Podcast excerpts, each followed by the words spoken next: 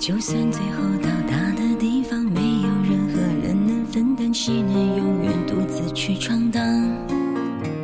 就算将灵魂铸成围墙，也不可能爱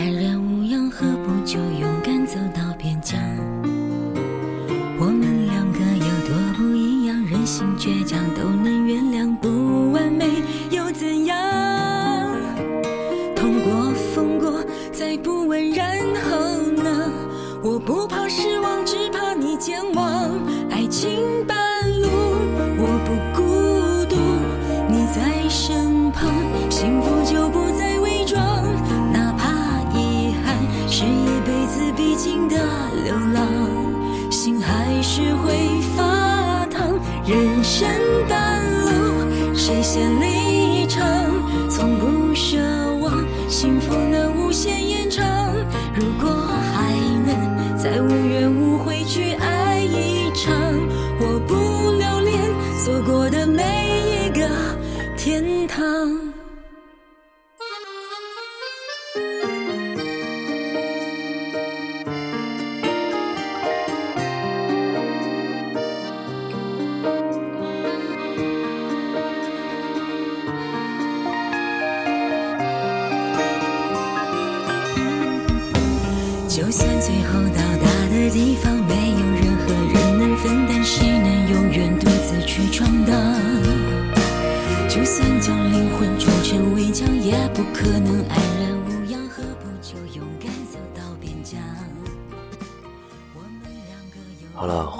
FM 幺七五六八九听总的直播间啊！今天咱们接着我们的跳大神儿啊，第八到第九章。哎呦，谢谢宝宝的么么哒啊！然后，哎呀，Lazy 冲到了加载是吧？行行，没事啊，反正最后都会上传的，好吧？哪怕遗憾是一辈子必经的流浪，心还是会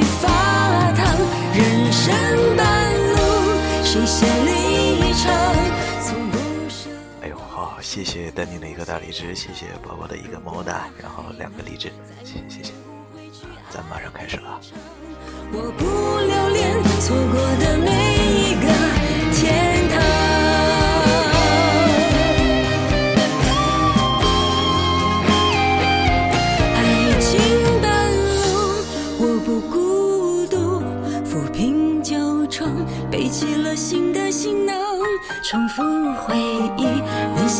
生命中的狂妄，不对自己说谎。人生百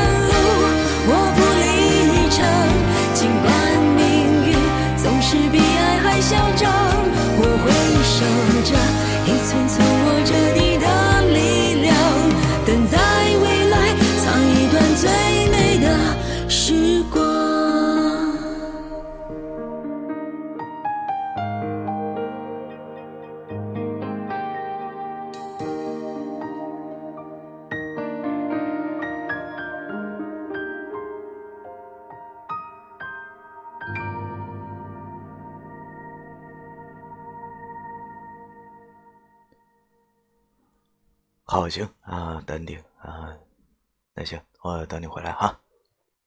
好，咱们开始啊。跳大神第八章，死爷爷。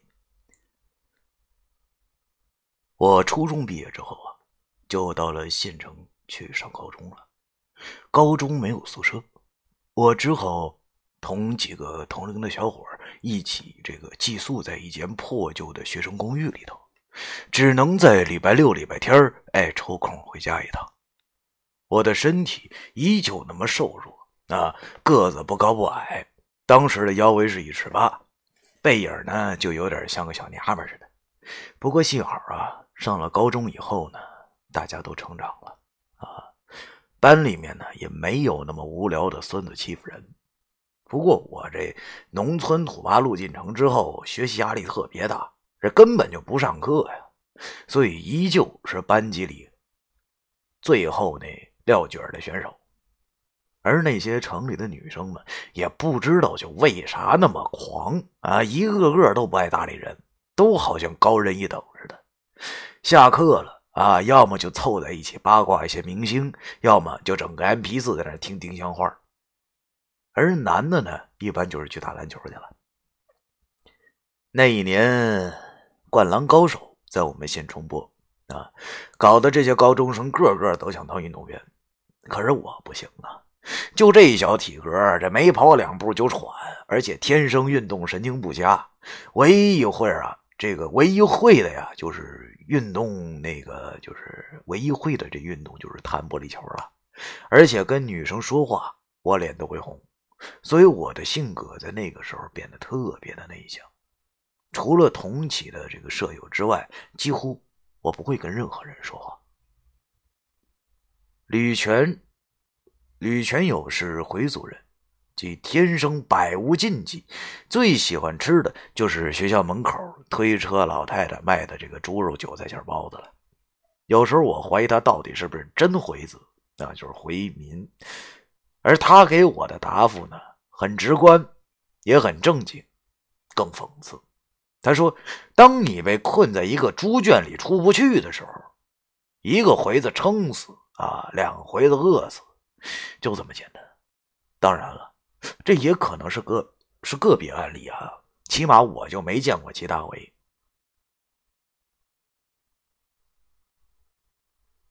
或者说，起码我就没见过啊，其他回族的这个同学就这么明目张胆的敢吃猪肉的。那些同学都称呼这个吕全友为民族败类，而吕全友天生不拘小节，完全没把这些话放在心上，反而啊，总是一边吃着包子，一边骂那几个同学为傻逼回子。真不知道他是在骂他们，还是在骂他自个儿。就是这么枯燥的高中生活。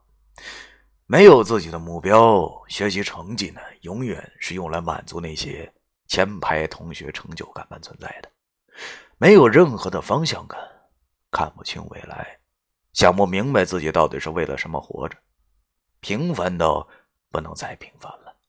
就像电影里面的路人甲，这丢到人堆里都找不着。这种状态一直到了高二，幸亏我们的班导啊。毕铁坤是个好人，不像初中那个二缺班主任，只认钱不认人。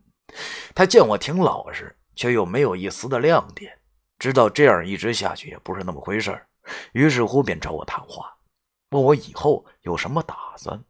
啊，我摇头说不知道。他又回问我：“那你打算考大学吗？难道就想这么一直混下去？”我摇头。说不知道能不能考上。另外，大家不都这样吗？他叹了口气，自言自语着什么：“现在的教育制度到底是对的还是错的？”之类的话。然后又问我：“那你有没有什么梦想、爱好或者特长？”这说到了梦想，我当然有，只不过这个梦想似乎太过遥远。以至于说出来怕他笑话。我想了想，然后有些唯唯诺诺的对他说道：“我我会讲故事，我还会拉胡琴、二胡、捣鼓、唱戏什么玩意儿的。”他听我这么说，沉思了一会儿，然后便又对我说道：“你会这些东西？”是家传的吗？不过会这些也不能加分啊。那行吧，那要不你礼拜一你让你家长过来一趟啊？我推荐你去当艺术类特长生吧。你会二胡，再学学钢琴什么的，以后报考艺术类学校还是能加分的。嘿，对呀，你说我以前怎么就没这么想呢？啊！听了他这话之后啊，我那心中那个隐藏已久的梦想被瞬间的点燃了。哎呦我去，太好了！以后报艺术类学校就能学唱歌跳舞，那以后不就牛逼了吗？这大学生多霸气的名人呀！啊，要说那个时候年纪太小，思维也太幼稚，当真以为只要考上大学之后就什么都有了，当真以为社会。就这么美好，我点了点头，哎，觉得这番可行。于是便对他说：“那我爹妈都在外省打工，家里就一奶奶，可那年岁大了，我怕她是折腾不起。而且，而且你看我能是那块料吗？”毕老师点了点头，然后拍了拍我的肩膀，对我说：“没关系，只要你同意就行。姚月，你记着，在这世界上没有任何人是一事无成的，每个人都要有自己的亮点，不要被外界的价值观所衡量自己的价值。你要相信自己，知道吗？”我这似懂非懂的点了点头，同时。这句话连同他这个人，被我牢牢的记在了心里，直到现在依旧没有忘记。我记得那天是星期五，我当真被他说的未来充满了期待。是啊，学乐器和唱歌当歌星，不就是有一直以来的梦想吗？可没想到，真的有机会可以实现。是每个人都有他的价值，这么说，我也有了。有生以来，那是第一次，我感觉原来我还可以自己选择自己想要走的路。于是放学之后，我蹬着我那破自行车飞似的往家骑，我打算把这件大好事告诉我奶奶以及老瘸子。回到了村里，我奶奶知道我今天回来。便已经做了我爱吃的菜啊！在听完我说的话后，老太太也挺乐呵，她完全支持我。不过，似乎她有点理解错了。她对我说：“行啊，能考上大学就行，好好学，以后能有出息。”当时的我是连连点头，一边吃着饭一边想着。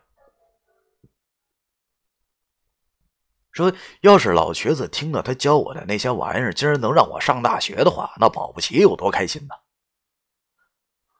在我心里啊，这老瘸子已然就是我的爷爷了。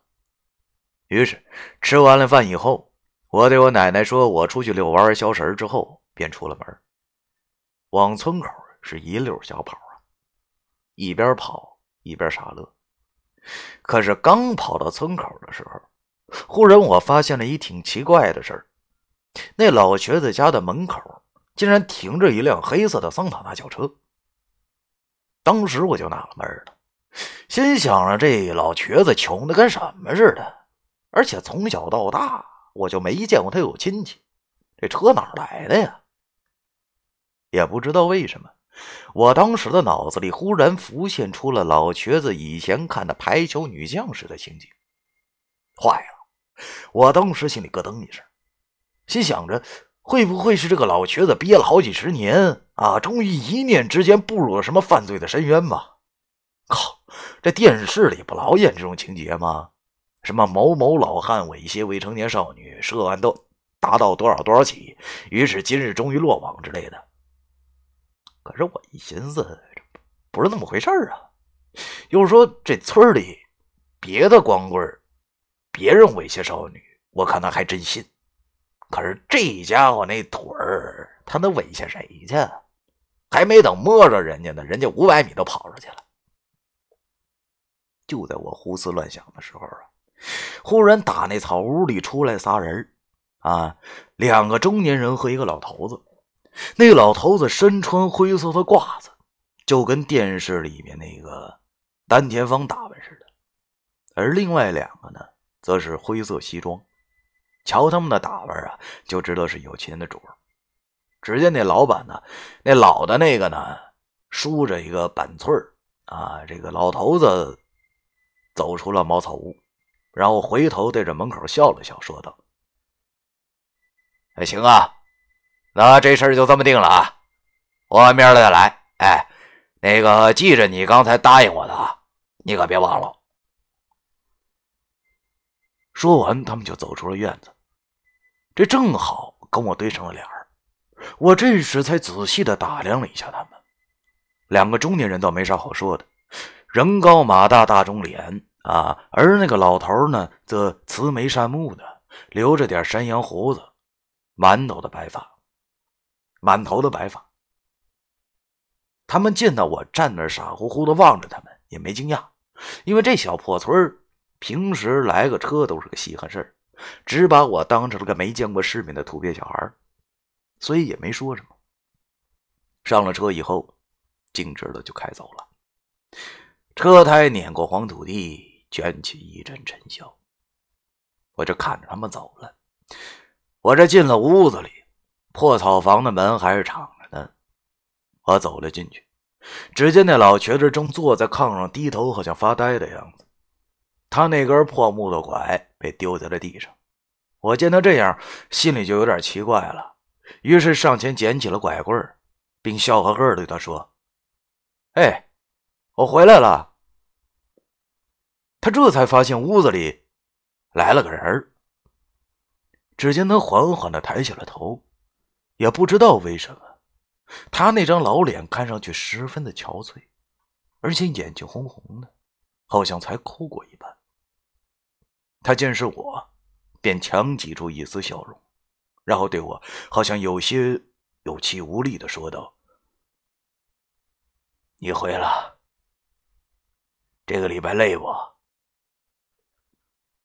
我见他有些不对劲儿，便问他：“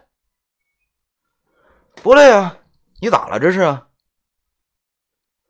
老瘸子用枯燥的手摸了摸眼睛，然后摇了摇头，微笑着对我说：“看，妹子，就是啊，有点想你了呗，还能怎么的？”我嘿嘿一笑，这当时啊，我着实没往心里去，于是便照旧扶着他走了出了门，坐在葫芦架下，我俩特定的贵宾席上，我把我在学校的事讲给他听。他听说我当上了特长生之后，表情呢也挺欣慰。虽然他可能跟我奶奶一样不知道啥是特长生，他那天好像魂不守舍的。我说完之后，他还依旧只是望着我呆笑。我见他这德行，便问他：“我看你今天怎么，怎么这么不对劲呢？你出啥事了？不是刚才那三个人谁呀？啊？”他这才缓过神来。只见他叹了口气，然后又笑呵呵的对我说：“哎呀，没不对劲儿啊，估计我可能睡落枕了啊。你说刚才那三个呀？”那他们是来找我白干活的。啊，对了，你不是说你那个当了什么特长生吗？怎么没先回家告你奶奶，跑我这儿来了？我听他这么说，便放心了。想不到这老家伙还真有本事，居然能揽着这么有钱的苦主。于是我就对他笑了。嗨，我告诉他了，这不嘛，这不就过来过来告诉你吗？啊，让你乐呵乐呵，还有就是有点想你的故事了，你再给我讲一个呗。老瘸子听我这么一说之后，竟又叹了口气，想了好一会儿，才对我说道：“哎呀，你这臭小子，都白听你爷爷多少年故事了，都要把我故这肚子里的故事掏空了，那还没听够啊？啊！” 行吧，今儿就再给你讲一个，啊，讲完这个以后可就没有了，你要仔细听啊。我当时笑了笑，心想这老混蛋每次都这么说，可是每次都给我讲，于是便对他说：“那知道了，知道了，你赶紧的。”老瘸子想了一会儿，便问我。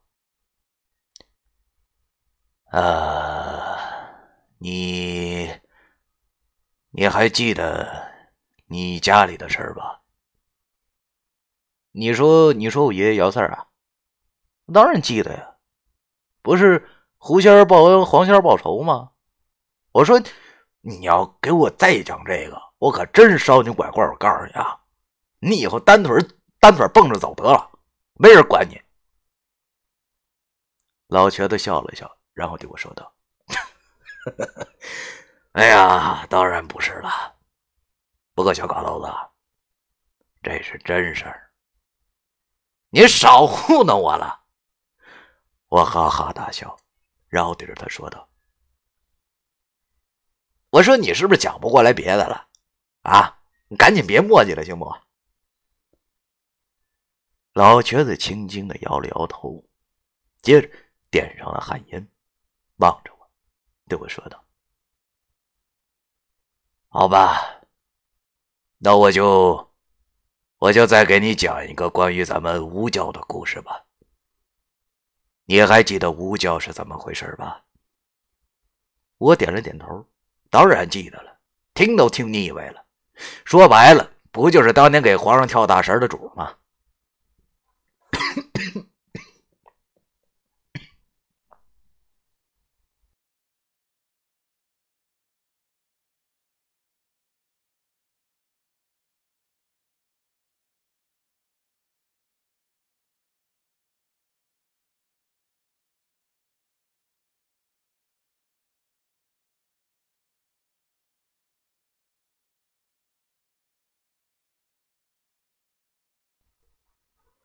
老瘸子见我，便点点头说道：“那你知道五角最后的下场是什么吗？”这我可就不知道了。只见那老头子仰头吐出了一口烟，然后有些感慨的对我说道：“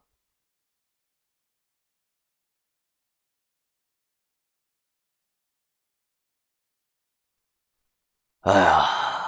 我说，我其实就是皇家萨满的最后一个传人，你信吗？你当是电视剧啊！我当时听到老瘸子这句话的时候，顿时眼睛里充满了鄙视，心想着你这老杂毛是不是评书？你这听听多了，你产生幻觉了呀？还皇家萨满？呸！你哪有什么萨满的样啊？虽然我也不知道咱们长啥样啊，但我知道他不像。老瘸子并没有因为我鄙视他而恼怒，在他讲故事的时候，他的神情有些感伤，似乎不像是在说故事，而是在诉说一件尘封已久的往事。他问我：“小花头子。”还记得以前我跟你讲过的中国有多少条龙脉吧？我点了点头，然后对他说：“你以前不是讲过全国龙脉十四条啊？一个姓赖的老家伙曾经点醒了九条吗？”老瘸子点了点头，然后对我说道：“你记性还挺好，没错。”在咱们国家确实有十四条龙脉，所以以前的皇上都自尊为九五至尊。老瘸子曾经跟我讲过，说自古以来啊，在整个中国的土地上，一共分布着十四条真龙。这真龙并不是会飞的那种，讲的是万物都有气组成。按这风风水上来讲啊，十分宝贵的气与地势环境加在一起，便被称之为龙脉。而龙脉也分大小，小龙脉、水龙、地龙以及很多种名称。如果在小龙脉处建造阴宅、阳宅，可使其主或其后人平安喜乐、大富大贵。那些传说中的帝师先生们干的便是寻龙脉点穴的活而大龙脉则更为神奇了。他们一般由山川河流组成聚气之阵，其作用简直太大了，足可以富国安邦，组成万载江山。而这种大龙脉，便称之为真龙。当然了。你要用科学的解释，其实这种说法也不无道理啊。要知道，地理位置是华夏文明的关键，比如黄河文明以及长江两岸，自古以来啊，人们都是寻找着舒适的地理环境而居住。每个不同的地理环境下都孕育着不同的文化及文明。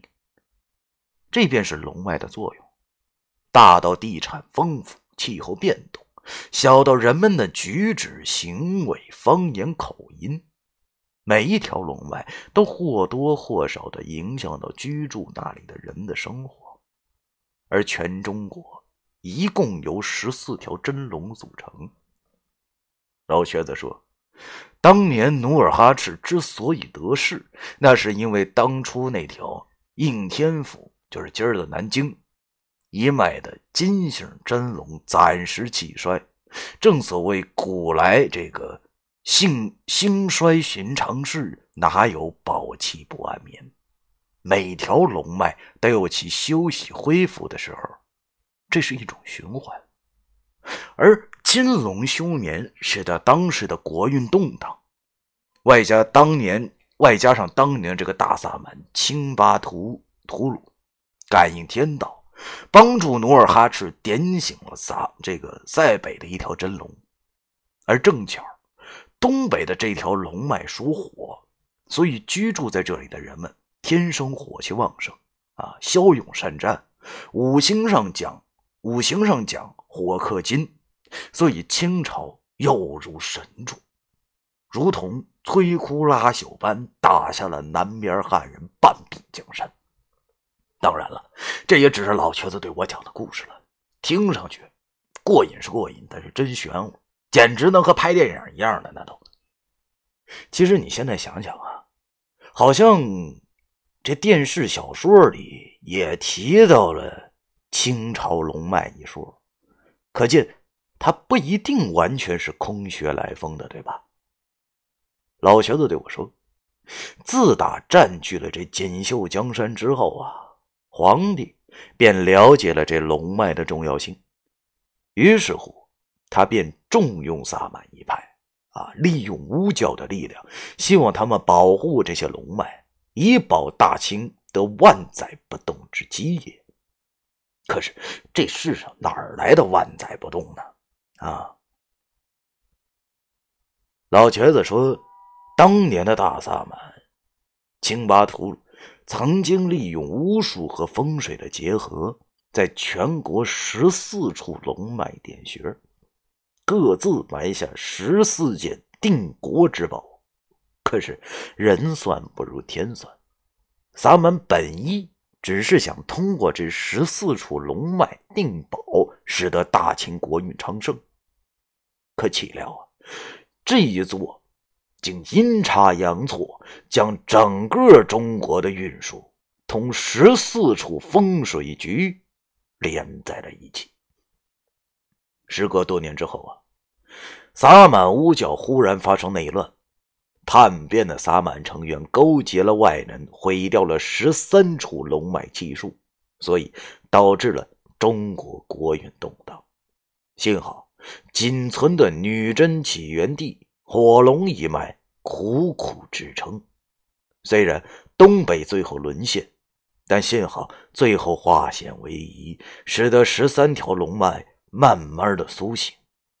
而为时已晚，皇帝没了，萨满一派才就此没落。哎呀，我听老瘸子讲到这儿啊，我当时完全一个头两个大了，我慌忙对他说。等等等等，你赶紧给我打住啊！你这都哪儿跟哪儿啊？你这也太离谱了吧？是鬼故事吗？啊，您这是神话好不好？老瘸子叹了口气，然后对我露出了一抹无奈的笑容。只见他对我轻轻的说道：“小崽子，先别打断我，你让我说完吧。”其实这个故事是不是真的，我也不知道。我也是听我爹爹说的。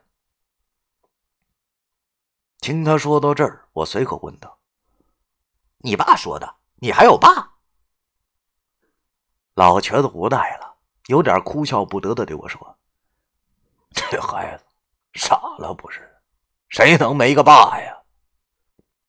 不是啊，不是不是不是。”我才发现我嘴瓢说错话了，于是我便对他说：“不是那意思，我是说，那你爸呢？啊，没没听你说过呀？他干啥的呀？”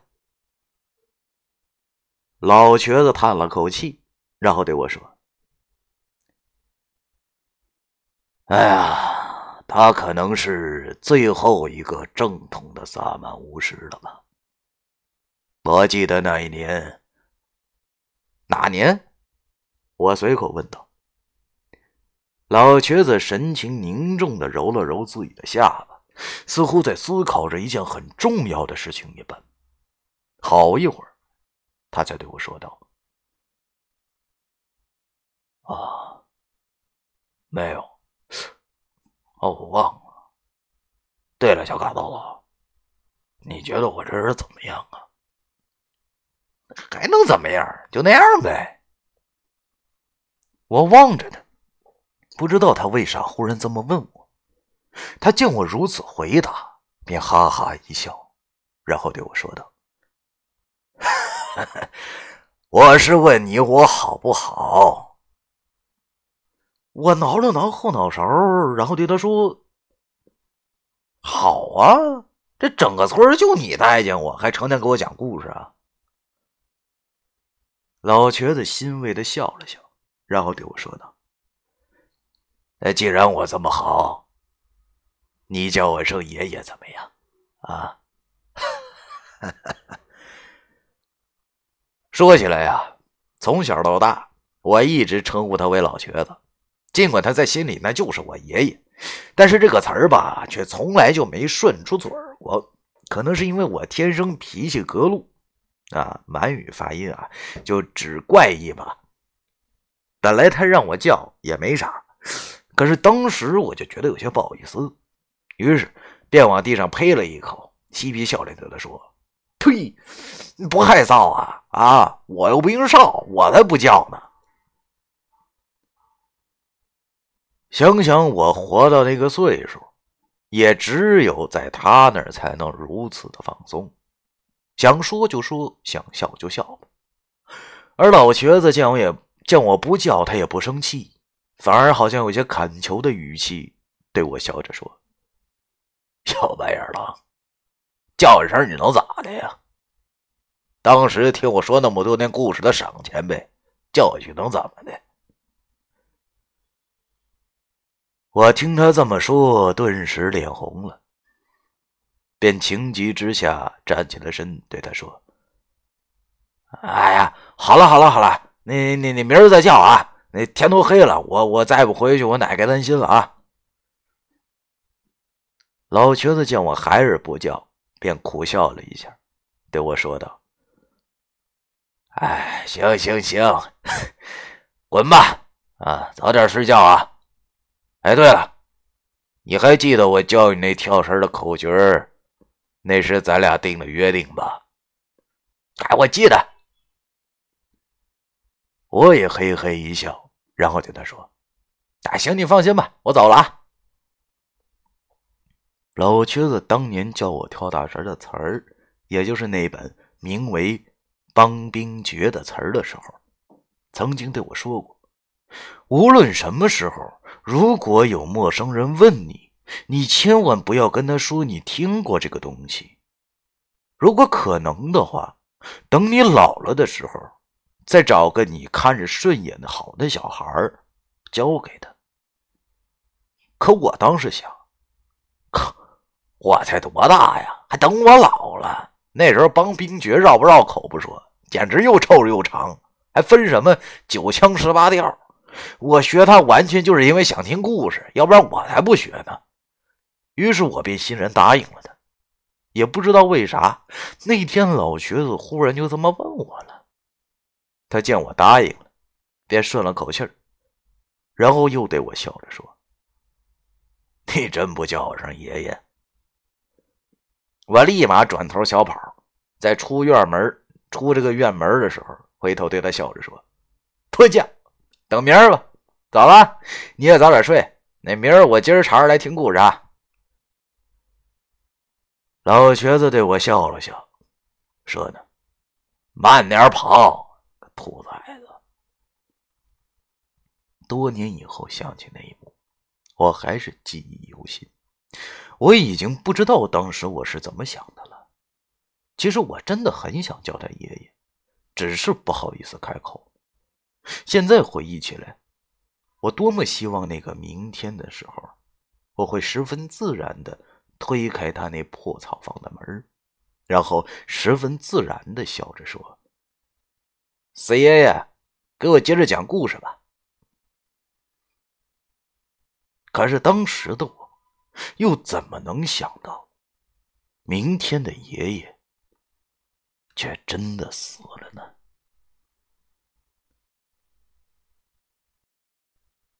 跳大神第七章完。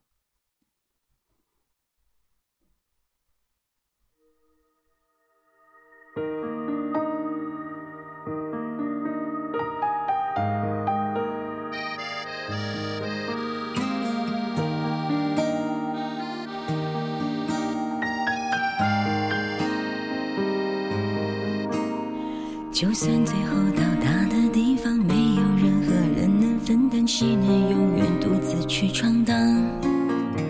就算将灵魂筑成围墙，也不可能安然无恙。何不就勇敢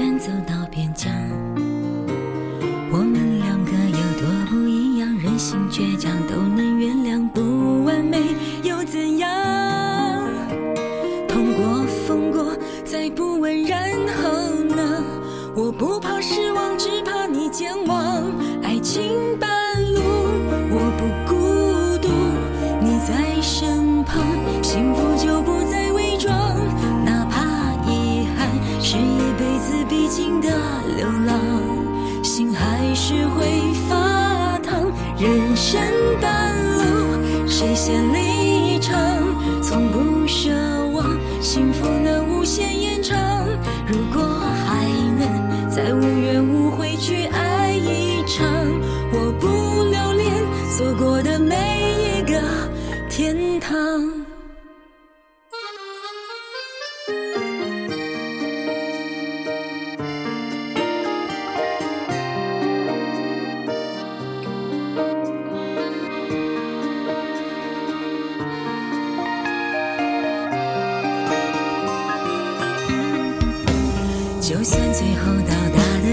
没有任何人能分担，谁能永远独自去闯荡？就算将灵魂筑成围墙，也不可能安然无恙。何不就勇敢走到边疆？我们两个有多不一样，任性倔强都能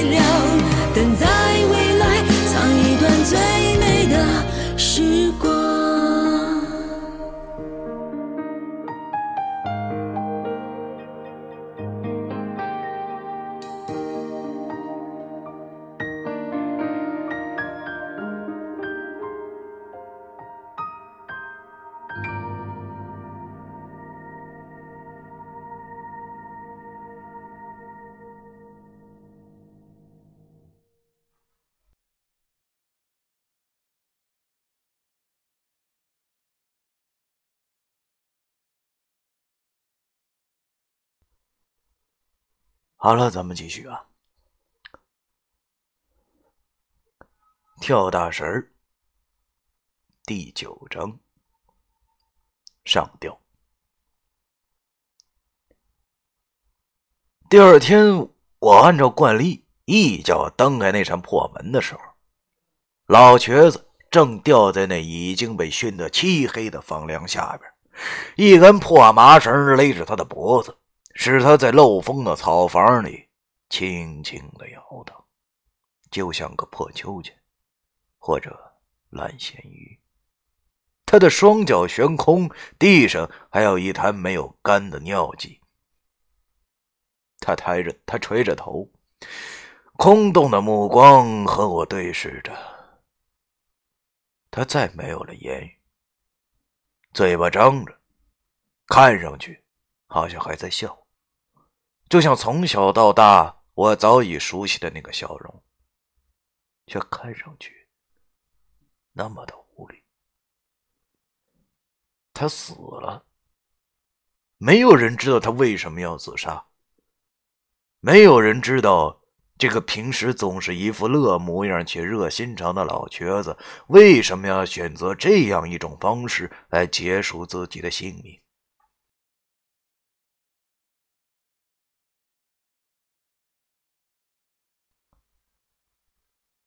那是我头一次经历生死离别，那种感觉很难形容。最开始的时候，我好像还不信他就这么死了，还以为是他跟我开的一个玩笑，竟然还不怎么伤心。虽然眼睛里面也含着泪，但直到村子里的大人自发的把老瘸老瘸子装进这棺材里准备下葬的时候。我才忽然觉得这心里被什么东西狠敲了一下似的，这才意识到老瘸子真的走了，再也不会睁开眼睛，再也不会开口给我讲故事了，再也不会让我叫他爷爷了。一时间，眼泪夺眶而出，却再也没有止住。我趴在他那口破棺材上面，控制不自己嚎啕大哭，鼻涕堵住了鼻腔，只能用嘴喘气儿。我一边哭一边喊着“爷爷，爷爷”，但是他却再也听不到了。老瘸子几十年前逃荒到兴隆港，没有任何的亲人。他的葬礼简单的就像是泼脏水一样。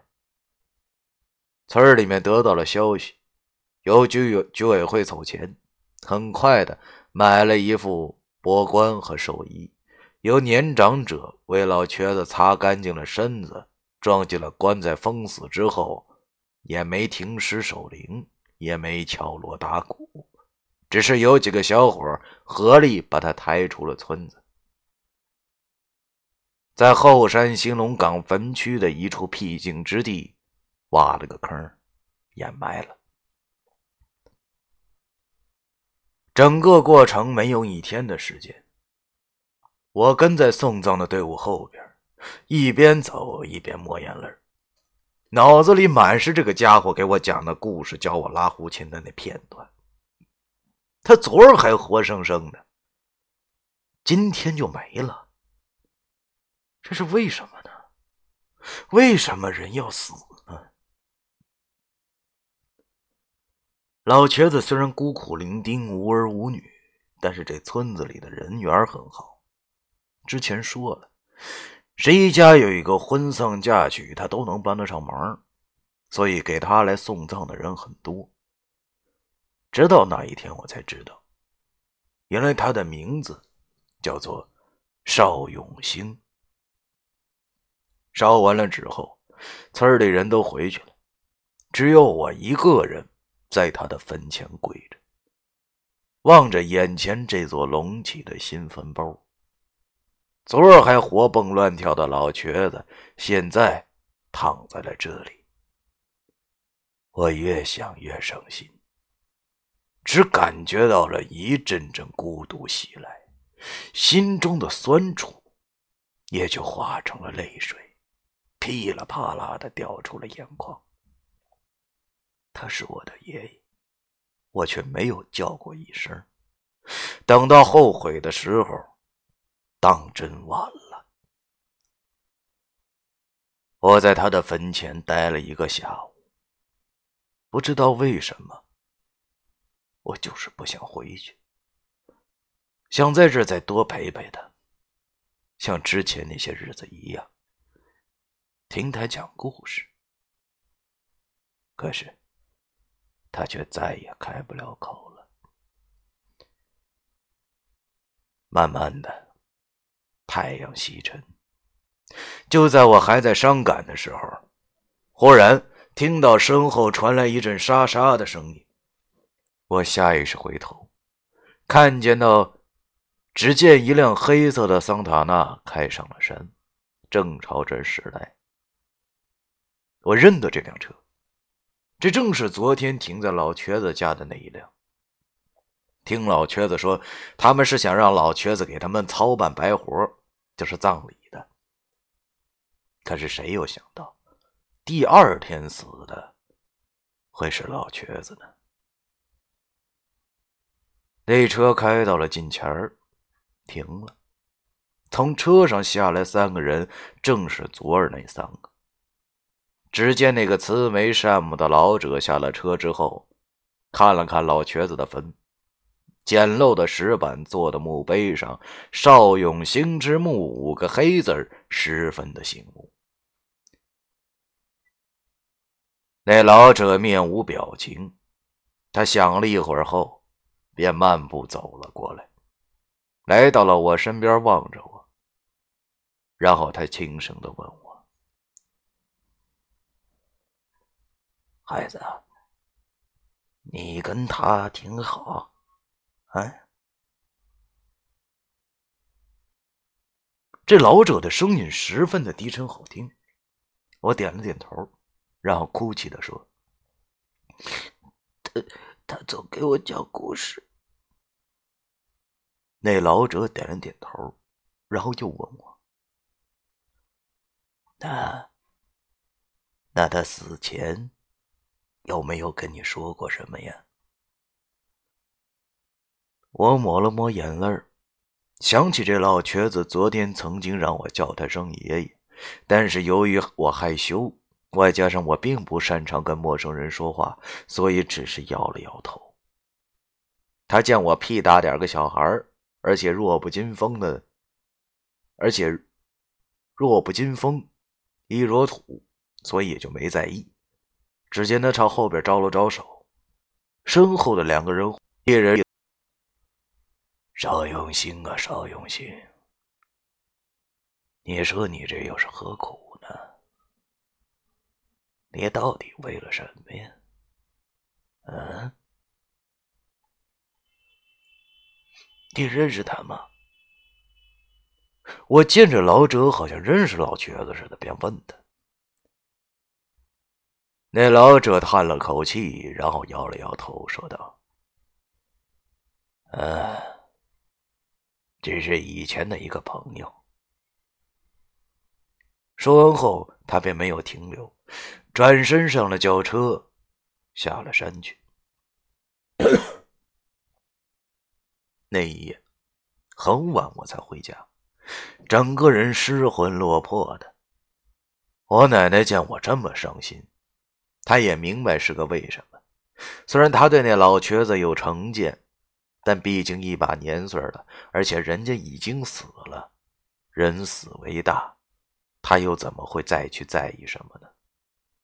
其实他早就知道我跟那老瘸子有往来，不过他一直没说什么，只是睁一只眼闭一只眼。现在见我伤心，也没对我说什么，只是做了些我喜欢吃的菜。可是我却一口都没动。那一夜好像特别的冷，我躺在炕上，整晚都在想老瘸子的事。这事儿来的太突然，但是其中的缘由并不是我当时所能理解的。想着想着，我便睡着了。做了很多稀奇古怪的梦。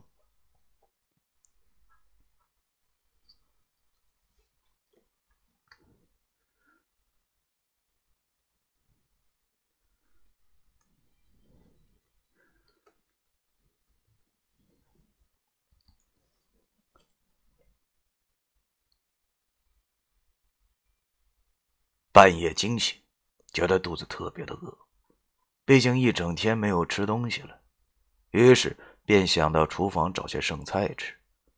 东北原始的平房构造，这进门啊就能看见大锅，也就是厨房啊，这也是最初满族人房屋的构造。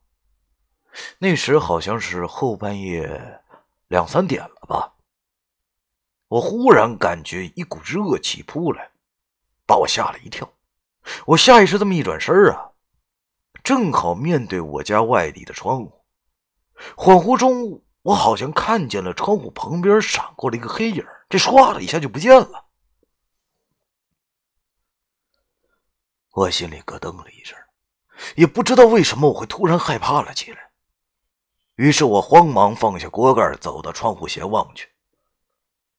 可是窗户外面只能依稀的看到寂静的深夜，以及大门紧锁的小院院里什么都没有。是我眼花了吗？我当时摇了摇头，心想，可能是饿的吧，要不就是今天太累了。于是便也没多想，回到了早前。可是奇怪的事儿发生了。那本来应当是冰冷的剩饭剩菜，从锅里端出来，却是热气腾腾的。嘿，这是怎么回事啊？要知道，当时这灶坑里的火早就熄了，这锅又不保温，怎么会这样呢？而且这也不是剩菜啊！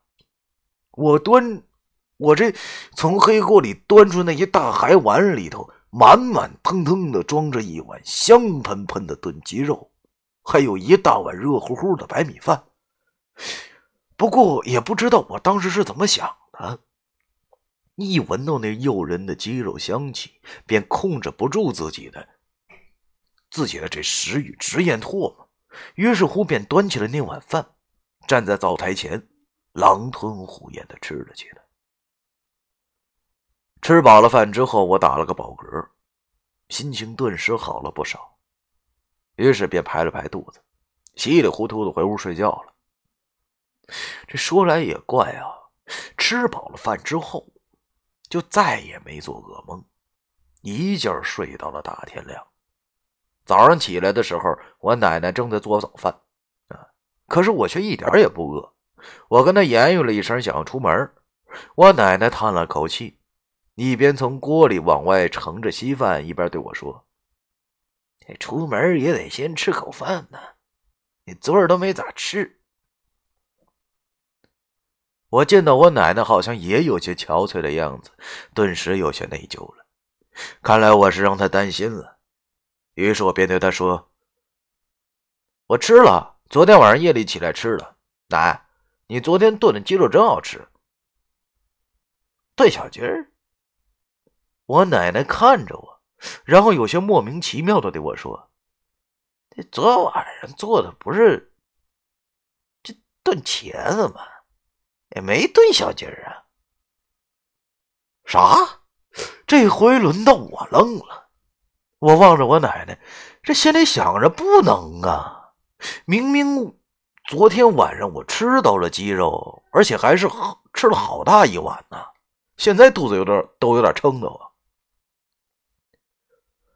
我奶奶见我好像是在胡言乱语似的，便有些慌了神儿了。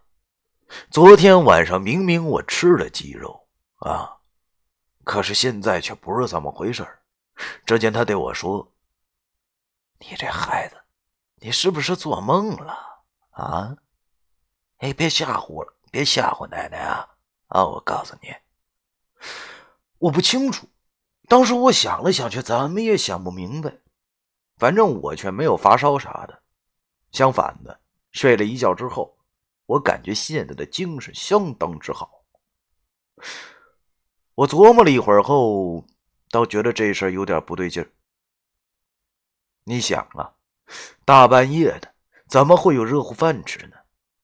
而且黑灯瞎火的，我也能进去啊？看来确实是做梦了，一定是太饿了，所以才会做那样的梦。于是我也就没太把这事儿放心上。我见我奶奶好像没事了，这才对我说：“你是不是想吃鸡肉了？啊，等奶奶晚上杀一只鸡给你吃。啊，你别太上火了啊，别因为这事耽误学习，知道不？”他知道老瘸子的死对我打击很大，毕竟我从小到大在这村里就没什么朋友。而那老瘸子跟我关系又这么好，所以才劝我。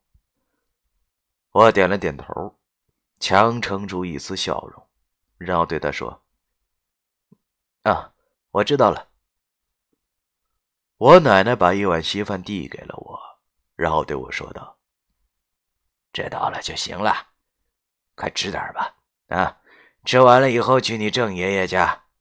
昨天他跟我说。”好像少瘸子有东西留给你。跳大神第九章完。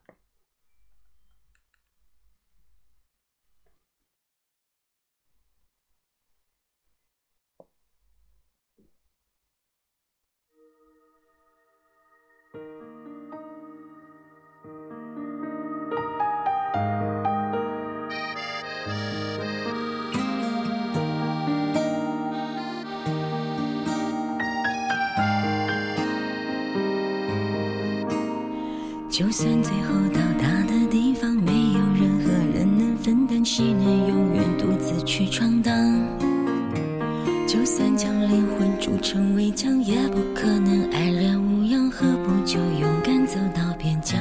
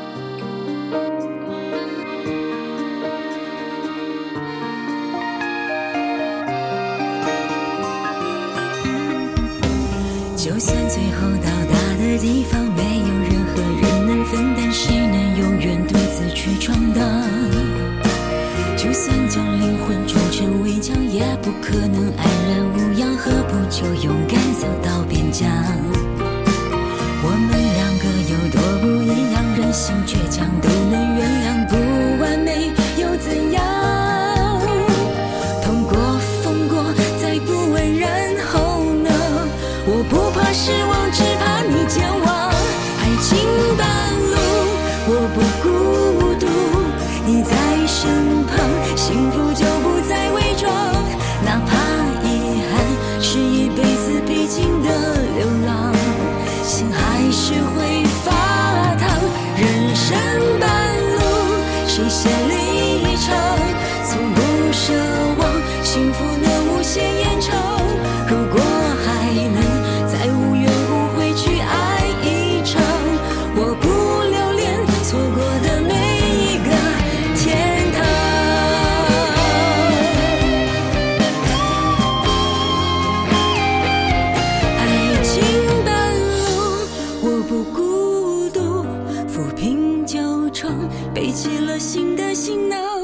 重复回忆，能洗掉生命